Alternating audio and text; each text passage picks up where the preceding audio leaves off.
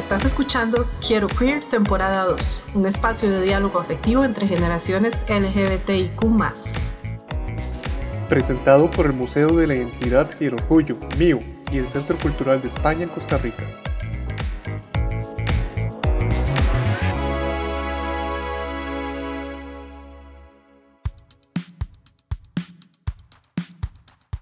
Hola a todas, todos y todos. Hoy tenemos un episodio más de Quiero Queer en esta segunda temporada que estamos hablando con personas autoidentificadas como LGBTIQ y mayores de 50 años. Y en esta ocasión nos acompaña Cassandra Bogantes, a quien le damos una cordial bienvenida. Cassandra, ¿cómo estás? Muy bien, gracias a Dios. Un gusto tenerte por acá con nosotros, Cassandra. Sí. Bienvenida. Muchas este, gracias.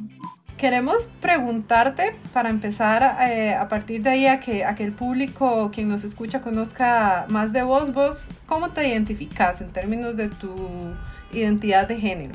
Bueno, podría decir que soy una chica trans por mis expectativas, por mi identidad, por como yo me considero. Pero sinceramente fui un travesti a los finales de los 70s, 80s, 90s y 2000. En el 2005 decidí cambiar mi expresión de género a lo que soy hoy, es de una expresión masculina. No por ello cambié mi identidad, cómo me siento, cómo me creo, mis convicciones, todo sigue siendo muy igual a lo que fui 70s, 80s, 90s, hasta el 2000, reitero, solo que cambió mi expresión de género. Bueno, parece que hay mucha historia y que vamos a conversar bastante.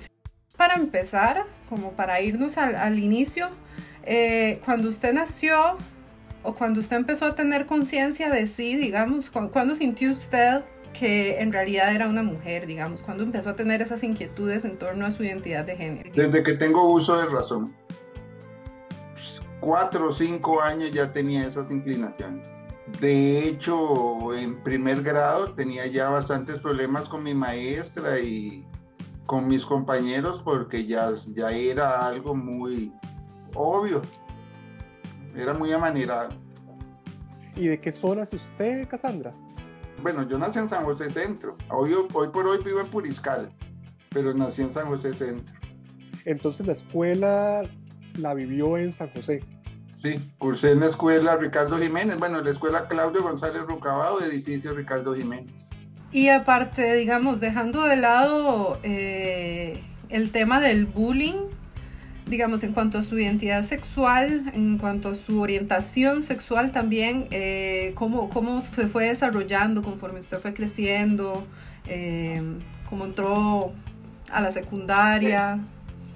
Bueno, ya a los 10, 11 años, ya tenía piernillas bonitas, gorditas, bonitas y, y qué sé yo, los sátiros en ese tiempo me veían así, me hacían ojitos este, no fui nunca una palomita, una casta en miel. Entonces, este, en determinado me ofrecieron dos colones, en determinado momento me ofrecieron dos colones y los acepté para que me tocaran y, y ahí fue como un inicio. Este, era una manera que yo sabía que podía conseguir dinero, que en mi casa no lo tenía. A los 15 años senté a mi mamá y le dije que yo era playo, que era la única palabra que existía en ese momento. Este, y me echaron de la casa. Ya yo sabía, bueno, días atrás, unos meses antes, ya yo había conocido un grupo de travestis que se paraban cerca de donde yo vivía. Entonces ya yo más o menos sabía que eso era lo que yo quería entonces cuando yo hablé con mi mamá, yo sabía exactamente la, la reacción de ella ya era como muy esperable. Y el día que me, cuando me dijo que me tenía que ir, yo no me llevé nada de ropa mía de varón, sino que agarré ropa de ella y me fui. y llegué donde el grupo este de travestis que ya había logrado ver y con una de ellas había hablado en determinados momentos. Ah, llegué y me aceptaron, entré y a partir de ese día empecé, cambié mi expresión de género, digamos, a partir de ese día dejé de ser un chiquito y me empecé a convertir como en una chiquita. Tenía 15 años, iba a cumplir como 15 años y medio. Ahí fue cuando me inicié en el... Me tiré en una piscina de caca que yo no sabía que era una piscina de caca. Eran las cosas bonitas que yo pretendía, que yo me imaginaba, pues yo creía que la luna era de queso y que se comía con cuchara. Entonces yo todo lo veía muy fácil, nada más ponerme un vestidito, un agua y ya pararme. Yo no sabía que el comercio sexual iba a traer tantísimo lodo a mí que me iba a ver envuelta en ese, en ese núcleo. Sin embargo, gracias a Dios siempre he sido inteligente y logré superarme un poquito en una escala que no era en la misma en la que había un montón, ya más grandes que yo. Yo logré ver esos espejos, entonces siempre traté de ser un poquito más pulidita, un poquito más finita, como para tener mejores opciones.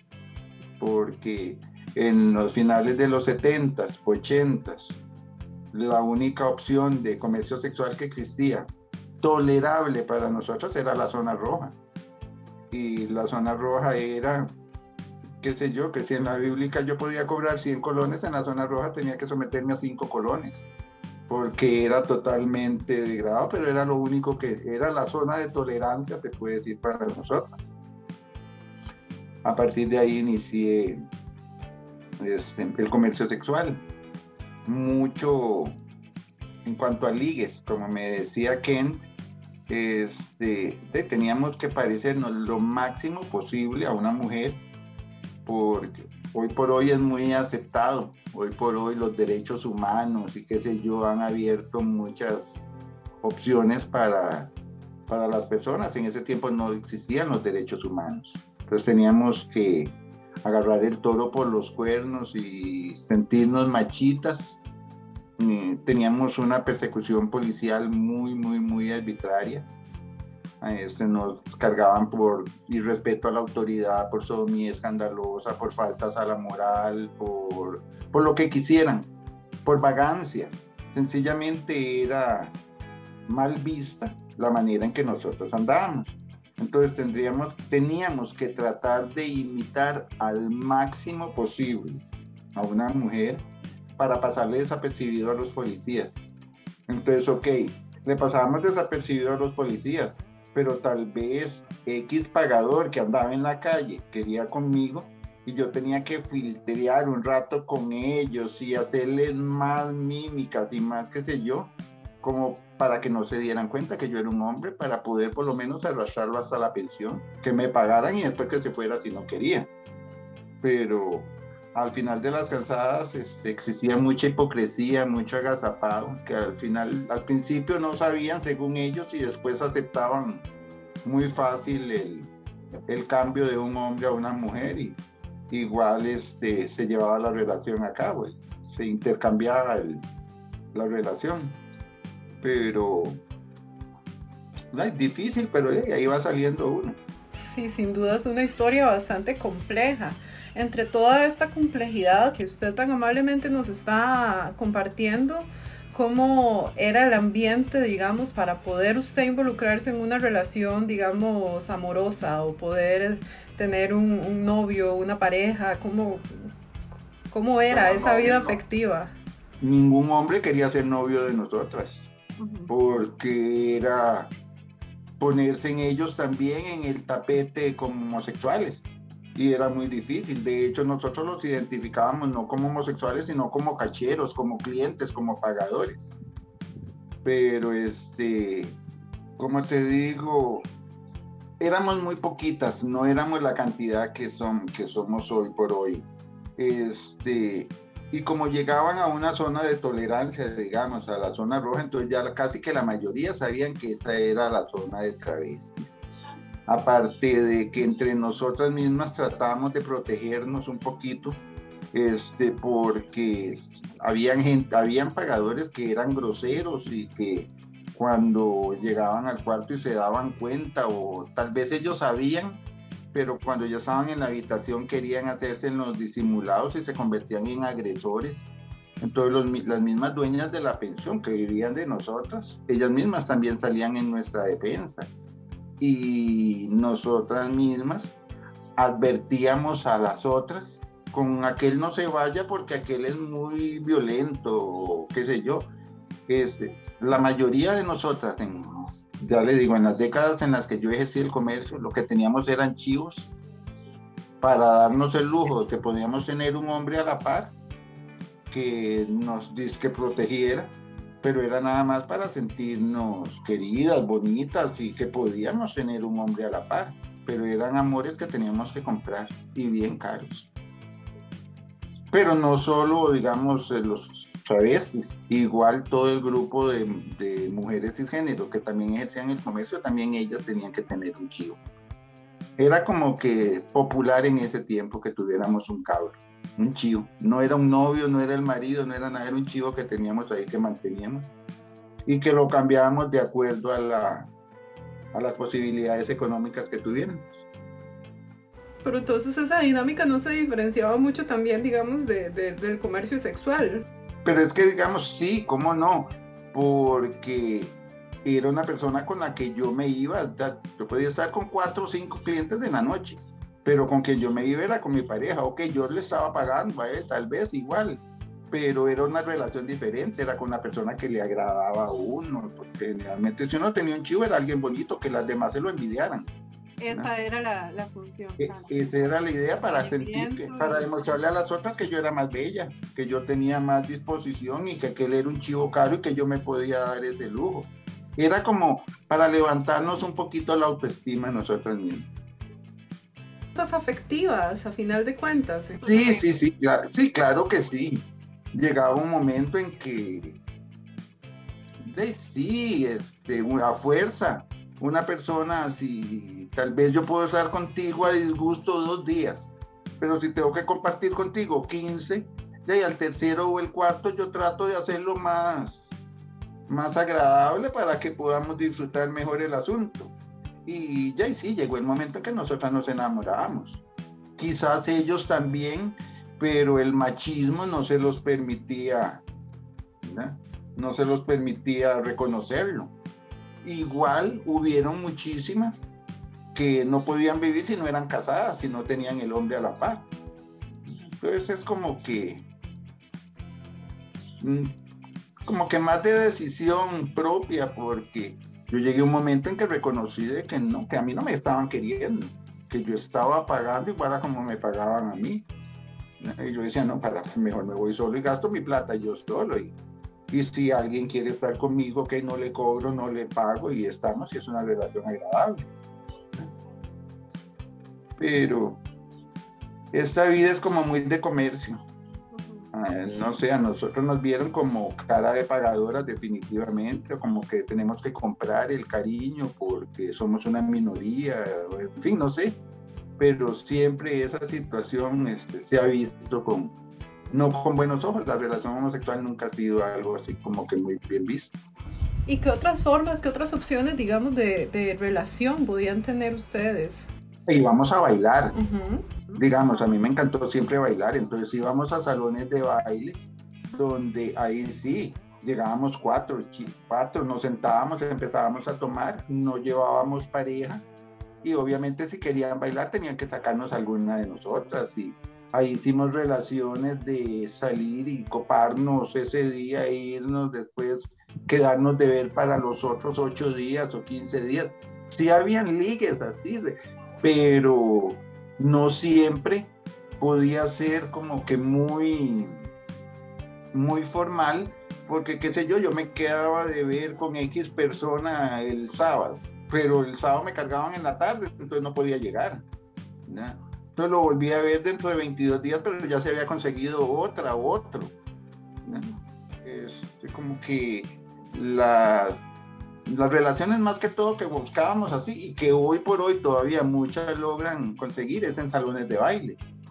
Y son como ligues pasajeros, no son así como romances, porque sí, han salido grandes parejas de un salón de baile, pero es como que muy, no es así como que va uno a la, la fija. Exacto, exacto. ¿Y usted recuerda eh, ejemplos de salones de baile a los que le gustaba ir? Sí, claro. Este, me gustó muchísimo el yugo en, Guadalupe. este, por las posibilidades este, cerca de la zona roja había un montón, el barco del amor, el túnel del tiempo, ahí mismo en los, las cantinillas, todas las cantinas tenían este, rocola, entonces habían dos, tres cantinillas que ahí mismo se armaba el bailongo y habían viejos que no llegaban por comercio sexual ni nada, sino por bailar. Y entonces uno también por pasar el rato, porque en una noche de prostitución, una noche esperando que la suerte se fije en una, este que tal vez compuso aquella, compuso aquella, compuso aquella y nadie llega para mí. No crea, son momentos de incertidumbre, de tristeza, de baja autoestima. Tal vez duré dos horas maquillándome, vistiéndome divina y cinco minutos para que me montaran en una patrulla para ir a pasar 13, 14 horas en una celda orinada con un montón de cochinos, de borrachos y piojosos. O sea, no era una vida muy agradable que llevábamos, sin embargo había que sobrevivir y y gracias a Dios aquí estoy contando el cuento. ¿Y usted llegó a reconciliarse después con su familia? ¿Qué, qué, qué sucedió después en episodios siguientes? Para después de 25 años, 24 años, este, sin familia, porque ellos habían parido un hombre y si yo quería ir y visitarlos tenía que ir como un hombre, yo no era un hombre. Este, hoy por hoy todavía eh, opino lo mismo, no soy un hombre, solo que ya hoy por hoy entiendo que el hábito no hace a la monja y que yo no necesito andar, de hecho ustedes las mujeres de género se ponen ropa que los son, que es ropa masculina, camis, blusas, blusas camiseras y jeans y tenis, burros, que se supone que eran ropa confeccionada en sus momentos para hombre. Pero hoy por hoy tengo una relación bonita con mi mamá gracias a que cambié mi expresión de género. Si no lo hubiera cambiado, igual, igual estuviera. Lo que pasa es que, repito, gracias a Dios tuve la oportunidad de recapacitar y yo no me veí vieja en una esquina puteando. Yo no me veía una canción de Gilberto Hernández dando vueltas como el viejo carrusel. Hoy por hoy hay una compañera mía, una contemporánea mía, que tiene 61 años y ella dice que en la calle la ofenden mucho, la humillan mucho, lo que pasa es que igual tiene que hacerlo porque tiene que pagar el cuarto donde vive. Dice que ahora un carro le para y le pregunta cuánto cobra, que ella le dice 10 mil y que le dice, no, hombre, usted tan viejilla, usted lo más que le doy son 500. O sea, yo, no, yo no, nunca me veí ni lo permití joven, mucho menos me veía vieja en haciendo, digamos, un tipo de ridículo así en una calle, menos a como está la competencia hoy, que es bellísima, y todo al natural, porque hoy por hoy, gracias a Dios y a los derechos humanos, las chicas tienen derecho a, a la hormonización, al proceso de hormonización por medio de la caja del seguro. Nosotros no lo teníamos. Nosotras este, usábamos químicos que nos deterioraban el cuerpo. Muchas de mis compañeras están muertas con cánceres, que sus pechos se les convirtieron en cánceres, en piedras negras, duras. Eh, sus aceites de, los pusieron en las caderas y le terminaron en los empeines. Este, o sea, bastantes, bastantes situaciones difíciles porque no teníamos ningún tipo de consejería, ningún tipo de información, ningún tipo de apoyo, sino que más bien hoy hay palabras, digamos, hoy qué lindo que, ay, es que me bullearon, qué lindo, suena bellísimo. No, antes era nada más, me, se burlaron de mí, me despreciaron, me trataron mal, ni siquiera la palabra discriminación existía. Es que hoy todas las, todo tiene una palabra linda, un nombre bonito. Y antes no, antes éramos los playos, los yigüirros, los platanazos, los maricones, los pajaritos. De hecho, nosotras mismas terminamos diciéndonos las locas. Porque algo muy curioso, los gays no quieren a las travestis. ¿Por qué? Porque los gays no se resignan a que ellos no tuvieron la fuerza de voluntad para aceptar y salirse de un closet. Entonces ellos dicen que nosotras estamos locas porque lo hicimos. No, no, no, no estábamos locas, teníamos la disposición de hacerlo y vivir como que sí, como queríamos vivir, no como la gente quiera que vivamos. La relación, todo el complemento LGTBQ y más ha arrastrado entre la misma, entre el mismo colectivo, mucha, mucha separación. Usted ve que la mayoría de gente saca la T de todas las siglas. O la ponen al final o no la mencionan, LGBQ y punto. Las trans son otra vida, son otra cosa. Y es cierto, somos otra cosa, porque cuando hablan de un gay, hablan con un gay, pero cuando van a entrevistar a conversar con un transexual, tienen totalmente que cambiar la, variar las preguntas y todo, porque es otro, otro estilo de vida totalmente diferente, porque tuvimos el... decidimos en determinado momento asumir nuestras, nuestros gustos, nuestras preferencias. Cassandra, tocaste un tema muy importante eh, desde que empezaste a, a, narrarnos toda esta historia y, eh, y son las otras trans. Por ejemplo, cuando eras una quinceañera, conociste a este grupo eh, y te uniste a él. Yo quiero preguntarte si esta, esta relación funcionaba como una especie de familia. O sea, si este grupo de trans te adoptó, eh, no sé, te pregunto, te enseñaba cómo vestir, qué, qué aceites inyectarte, etcétera o, cómo era esta relación. A mí, yo tengo la impresión de que pudo ser una familia, pero puede ser que me esté equivocando.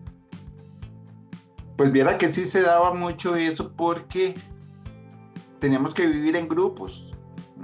No era, digamos, muy fácil como que a mí me alquilaran una casa y que aquella le alquilaran otra casa y que aquella otra, ¿no? Entonces yo tenía que ir vestido de hombre, alquilar la casa y ya como la mayoría generalmente salíamos solo de noche, entonces, este, los dueños no sabían ni nada.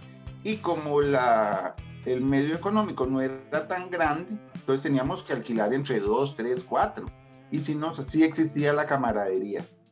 Por ejemplo, cuando yo me fui, cuando me fueron de la casa y yo llegué donde este grupo que yo le digo que ya yo tenía identificado, ya yo con una de ellas había hablado.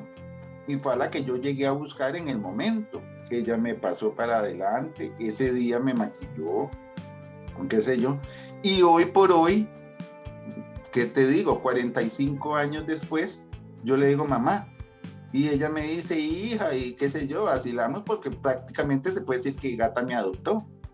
Este, y sí, cuando después de que ya yo salí de gata, que ya agarré un poquito de escuela y qué sé yo, que ya me sentía una ave segura para volar por mis propias alas, que llegué a la zona roja, ahí conocí a una, bueno, un super personaje, una de las grandes, ¿qué te puedo decir? Una de las primeras tetas en cuanto a los travestis.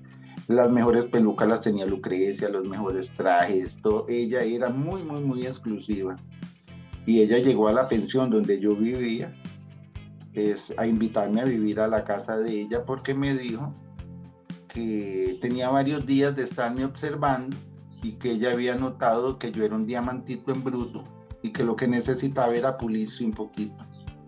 Y ella me ofreció su casa, perdón, no regalado. Obviamente yo tuve que ir a pagar igual como pagaban ellas pero sí, ahí viví seis años y fue como una relación linda, linda de familia.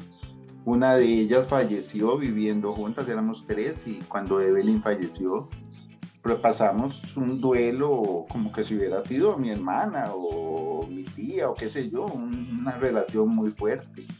Pero hoy por hoy no se da. Hoy por hoy no se da por la competencia, porque ya hoy no me pongo el aceite, sino que ya hoy me pongo los implantes. Entonces yo me puse implantes de 2 millones, usted tiene aceites. Hoy existe ese tipo de, de discriminación, hoy por hoy son muchas. Hoy por hoy, antes, digamos, todas teníamos que usar pelucas porque era la moda y porque todas teníamos que usar pelucas. Hoy no, hoy ninguna usa, hoy la mayoría son pelos naturales. Y, hoy tienen, digamos, lo único que yo les envidio a todas las transexuales de hoy es la libertad que tienen. Porque igual yo fui joven, igual fui bonita, igual manejé mucho dinero. Inclusive más dinero el que manejan ellas. Porque nosotros, todos los hombres que se nos arrimaban tenían plata. En cambio, todos los hombres que se les arriman a las chicas de hoy lo que tienen son tarjetas de crédito o pistolas cosa que nosotros no vivimos. Esa, una bolsa de miado, sí. Un huevo, sí, pero hoy son balines. Hoy es, hoy es una violencia más diferente. En aquel tiempo yo viví una violencia, un odio, digamos, yo salí huyendo de mi casa de un hogar agresor donde me agredían porque me querían. Eso yo no lo recuerdo. Bueno, digamos que me agredían porque me querían por corregirme. Eso yo no lo entendía. Lo entendí cuando llegué a la calle a enfrentarme con un grupo grandísimo de odio y que no era porque, no era porque me querían, era de verdad odio porque me odiaban, porque me veían como una competencia, porque me veían como carne fresca, que era lo que decían en esos tiempos. Ah, ok, te refieres a, eh, a otras trans. Sí. Ajá o travestis, como se llamaban en la época. Sí, sí, exactamente. Pero sí, digamos, sí existía la camaradería y el rasgo de familiaridad, así sí, en ese tiempo sí existía. Otra cosa, como nos cargaban todos los días, entonces yo estaba pendiente de que si Jamie no llegaba era porque se la habían cargado, entonces al día siguiente yo iba a pagarle la multa para que saliera y no la pasaran para la cárcel. Obviamente después ella me la reintegraba, pero sí tratábamos de solventarnos nuestras necesidades. Si yo me enfermaba ya y otra compraba los limones y otra me hacía la limonada, en fin, sí éramos un grupito más unido. Y no tenían, digamos, ese nivel de camaradería, no tenían esa cercanía con trabajadoras del sexo que fueran cisgénero. Las chicas trans o travestis eran aparte. Sí, sí, claro que sí. De hecho, en las pensiones había cinco cisgéneros y un travesti, o cuatro cisgéneros y dos travestis. Y se mantenía ese nivel de, de, amistad y de, y de ayuda. Sí se daba, sí se daba, aunque también se daba la competencia, porque tal vez entraba X persona y me prefería a mí, entonces Ángel le decía, ay mi amor, se lo va a llevar a él que es un hombre y me va a dejar a mí que soy mujer.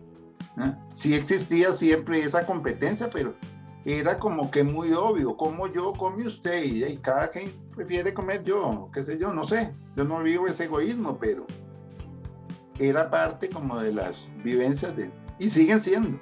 ¿Y vos cómo podrías describir, si lo hubo, cuál fue lo que podría llamarse el primer amor para vos? en la cárcel. Bueno, como la mayoría de mi grupo, este, terminamos en la cárcel, que era como que algo muy normal. Este, estuve tres meses en San Sebastián. A los tres meses me hicieron el juicio, me sentenciaron a ocho años y me mandaron para la reforma. Este, el día exactamente que me ubicaron en el pabellón donde donde iba a dormir, donde supuestamente iba a permanecer ese tiempo. Salí a conocer las instalaciones con otro otra vez que iba conmigo. Llamé a un cigarrero, ahí en la cárcel se venden cigarros al menudo, qué sé yo, yo llamé a un, un cigarrero para comprarle y compré dos, uno para mi amiga y otro para mí. Y el cigarrero me dio, bueno, en ese tiempo existía el cigarro Rex y yo fumé por muchísimos años Rex. Entonces, el cigarrero me dio un Rex a mí y un Delta a mi amiga. Entonces yo lo volví a ver y yo le dije, ¿cómo usted sabe que yo fumo Rex? Y él me recordó que unos meses antes habíamos compartido en San Sebastián y que yo le gustaba y yo no sé qué, que él tenía una cama especial y bueno, aparte de la él que él tenía otra cama desocupada, que le pidiera a los orientadores que me pasaran para el pabellón donde él, donde él vivía y así lo hice. Al día siguiente me trasladaron para el pabellón A2 y ahí estuve, eh, bueno, yo estuve presa cinco años, tres meses día con día. Y ahí en ese pabellón A2 estuve casi que cuatro años y resto, hasta que él se fue en libertad, porque él salió primero en libertad. Pero fue, digamos, un matrimonio de cuatro años y resto. Y un matrimonio de verdad, de verdad, de verdad, de verdad, de amor. ¿Y cómo se manifiesta un matrimonio en la cárcel? entre una chica trans y un chico. Es, es una situación bastante particular. Es muy normal, en la cárcel es muy normal. Ahí es muy normal, porque ahí somos las mujeres. Pero este, él trabajaba igual para traerme las necesidades que supuestamente yo tenía dentro del penal, aunque yo también tenía mi visita y yo también trabajaba y también evolucionaba, pero hombro con hombro nos apadrinamos y principalmente él me ayudó mucho porque yo nunca había estado en una situación así y él me enseñó que si yo quería fumar y no tenía, tenía que aguantarme, pero que no le pidieron cigarro a ninguno porque por ese cigarro me podían decir cualquier obscenidad, que no fuera empleada de nadie porque todos estábamos presos ahí, que nadie era más que nadie, o sea, me enseñó a vivir dentro de ese sistema penitenciario, donde llegó un momento en que fui muy respetada, muy querida también, gracias a Dios, a como entré salí sin un mínimo rasguño. El único rasguño que me hice, que no fue un rasguño, fue una, un matrimonio de amor, que fue donde nos hicimos un pacto y nos cortamos la vena y nos, nos casamos. Pero fue una relación bonita y la policía la respetó. O eh, Ricardo era problemático, entonces cuando no estaba conmigo, él hacía problemas. Entonces la misma policía sabía que si estaba la par estaba tranquilo. Entonces siempre procuraron mantener la relación ahí en stand-by, por decir algo. Y ya después, afuera de la cárcel, eh, ¿se siguieron viendo o la relación terminó? Él quería, pero yo no, porque él era muy posesivo y peleábamos, ¿no? demasiado. Entonces yo dije que si eso era ahí donde habían policías y todo, que peleábamos y en la calle nos matábamos. Entonces sí hemos tenido oportunidad de vernos y hemos conversado qué sé yo, pero no relación de lo más para nada.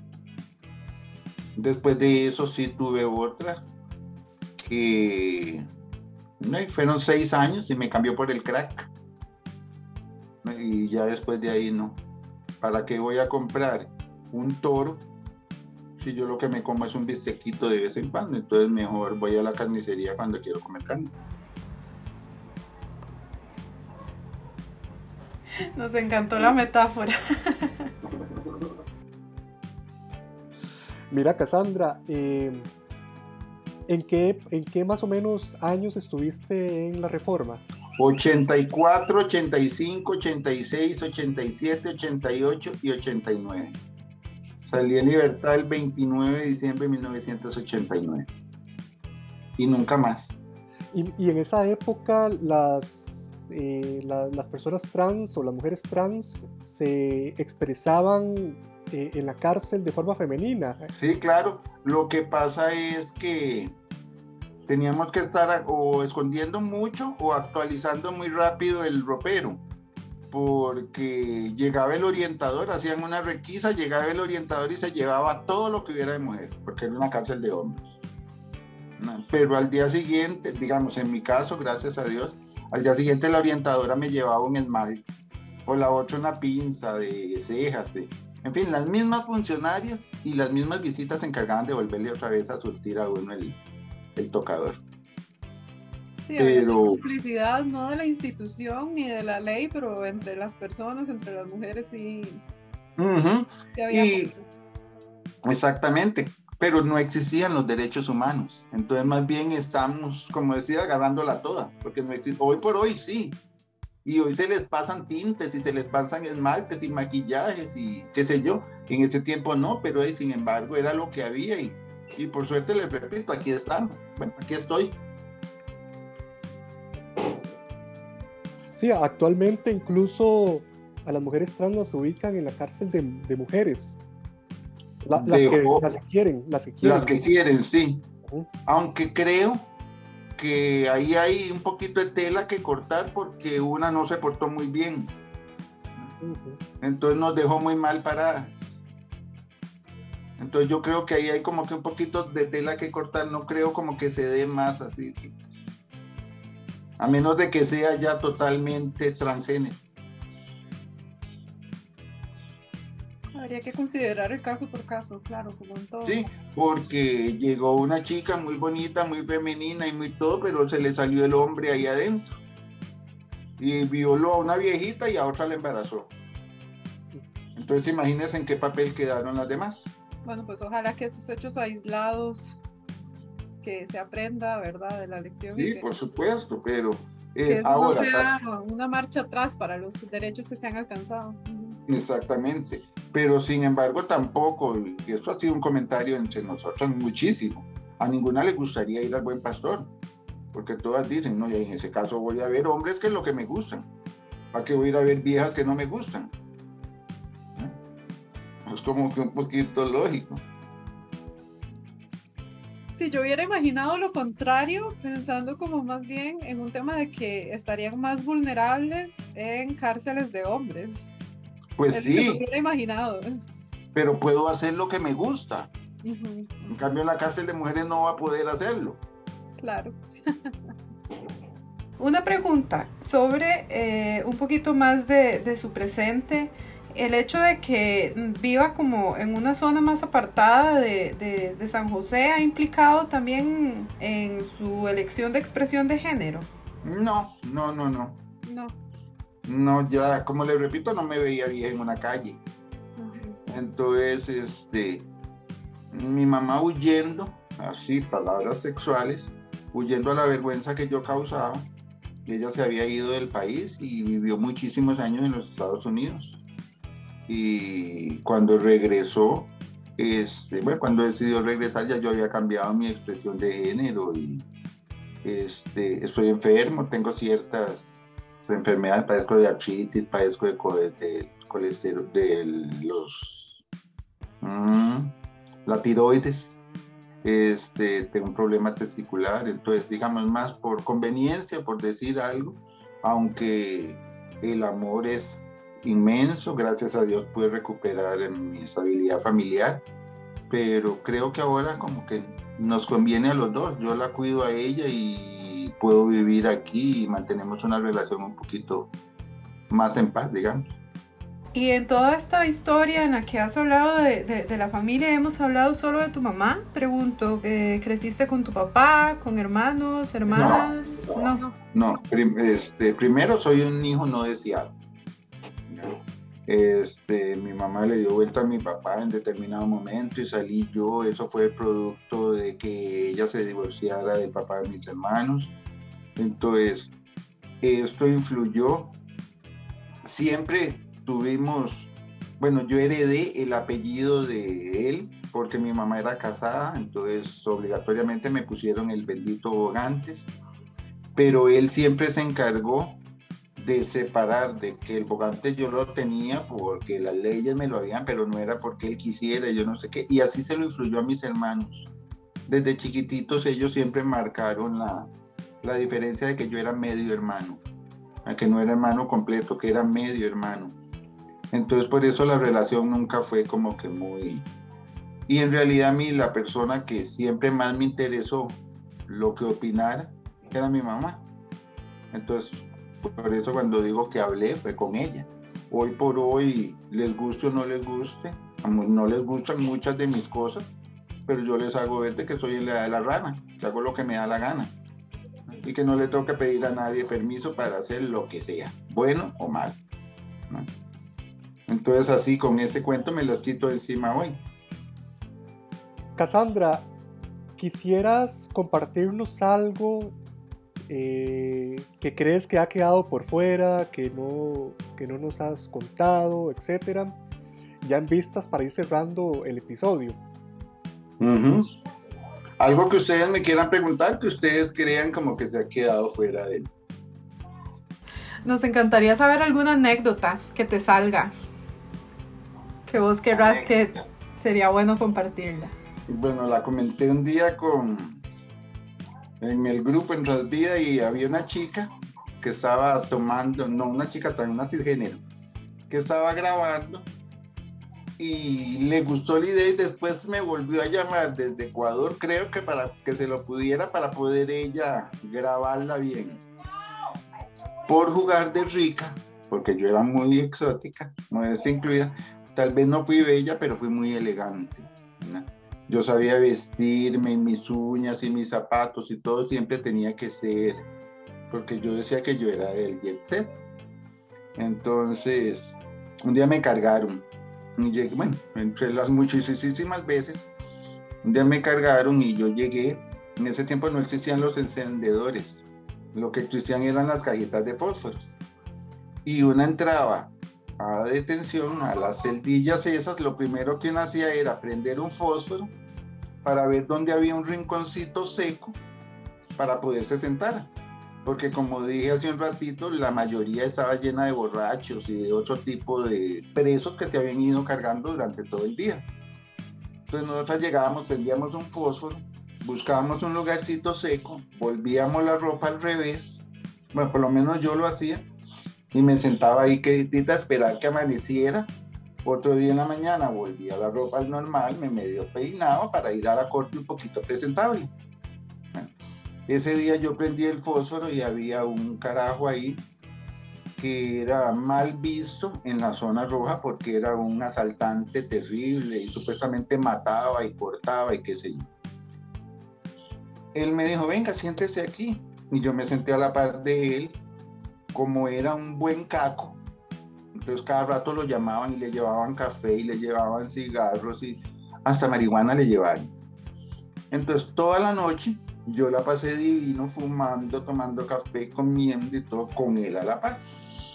Al día siguiente nos pasaron a la corte y él me pagó la multa y me dijo, ahora nos vamos para mi casa. Y este, bueno, ya se sabía obviamente a qué, pero me dijo, ahora vamos a mi casa, se van y yo no sé qué, yo no sé cuándo. Pero yo le tenía miedo, porque ya le digo, él tenía cierta reputación. Entonces yo le dije, ay no, Juancito, usted me tiene que dar chance para yo ir a mi casa y cambiarme y quitarme todo este aguizote del Tao. Y yo llego más tarde. Y de verdad sí quedamos, pero yo no fui. Pasaron como 8 o 10 días y en otra ocasión vuelvo a llegar a detención y se repitió todo, todo, pero así como un déjà vu exactamente lo mismo, otra vez me lo encontré, otra vez como, otra vez fumé, otra vez todo, otra vez me volvió a pagar la multa.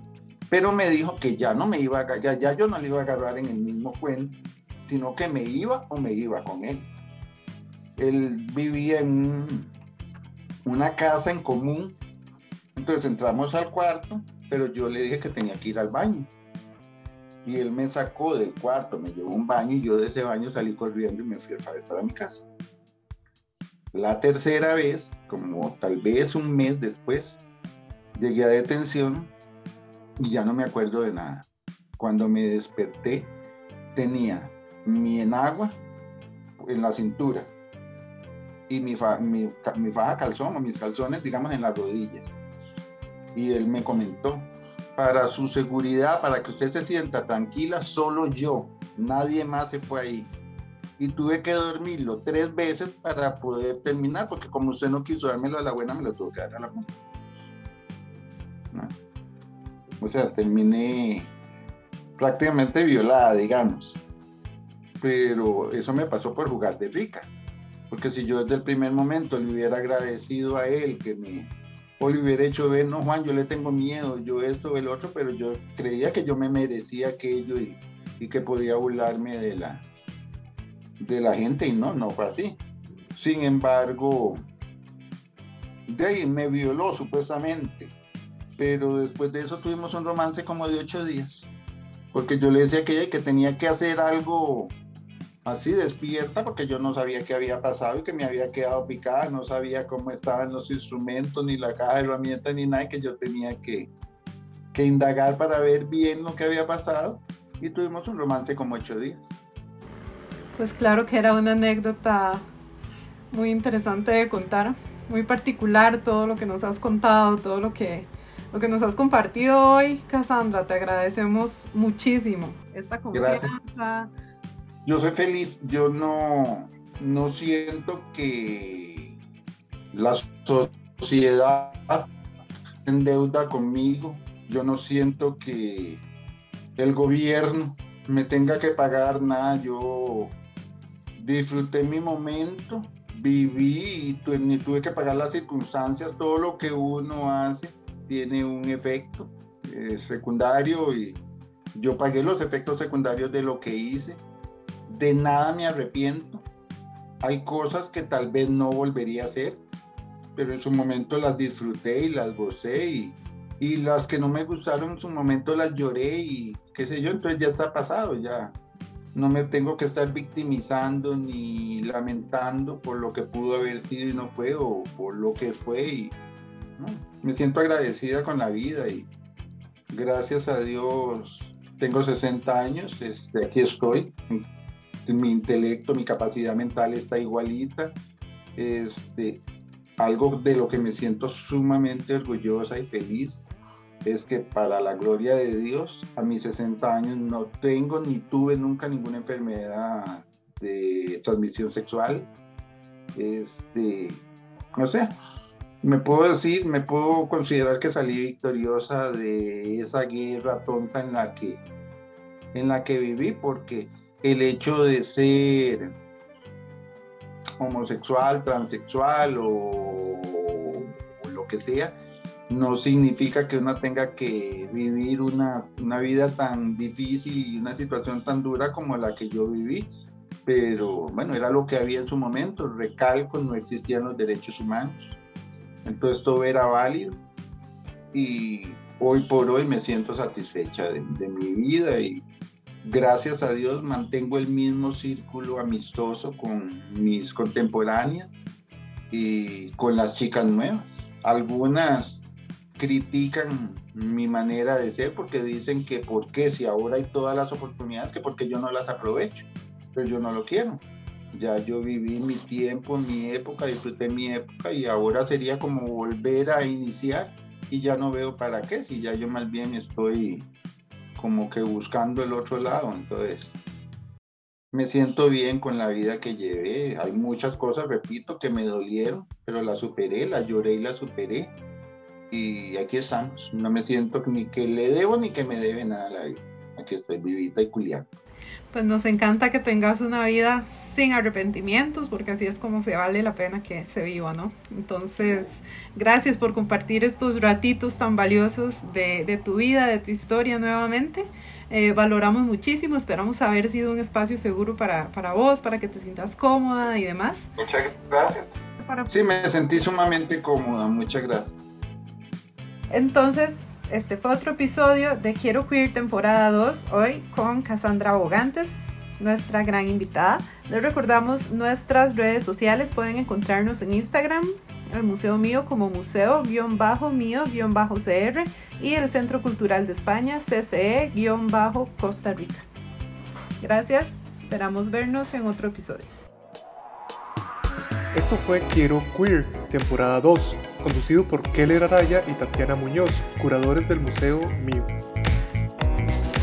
Y producido por el Centro Cultural de España en Costa Rica.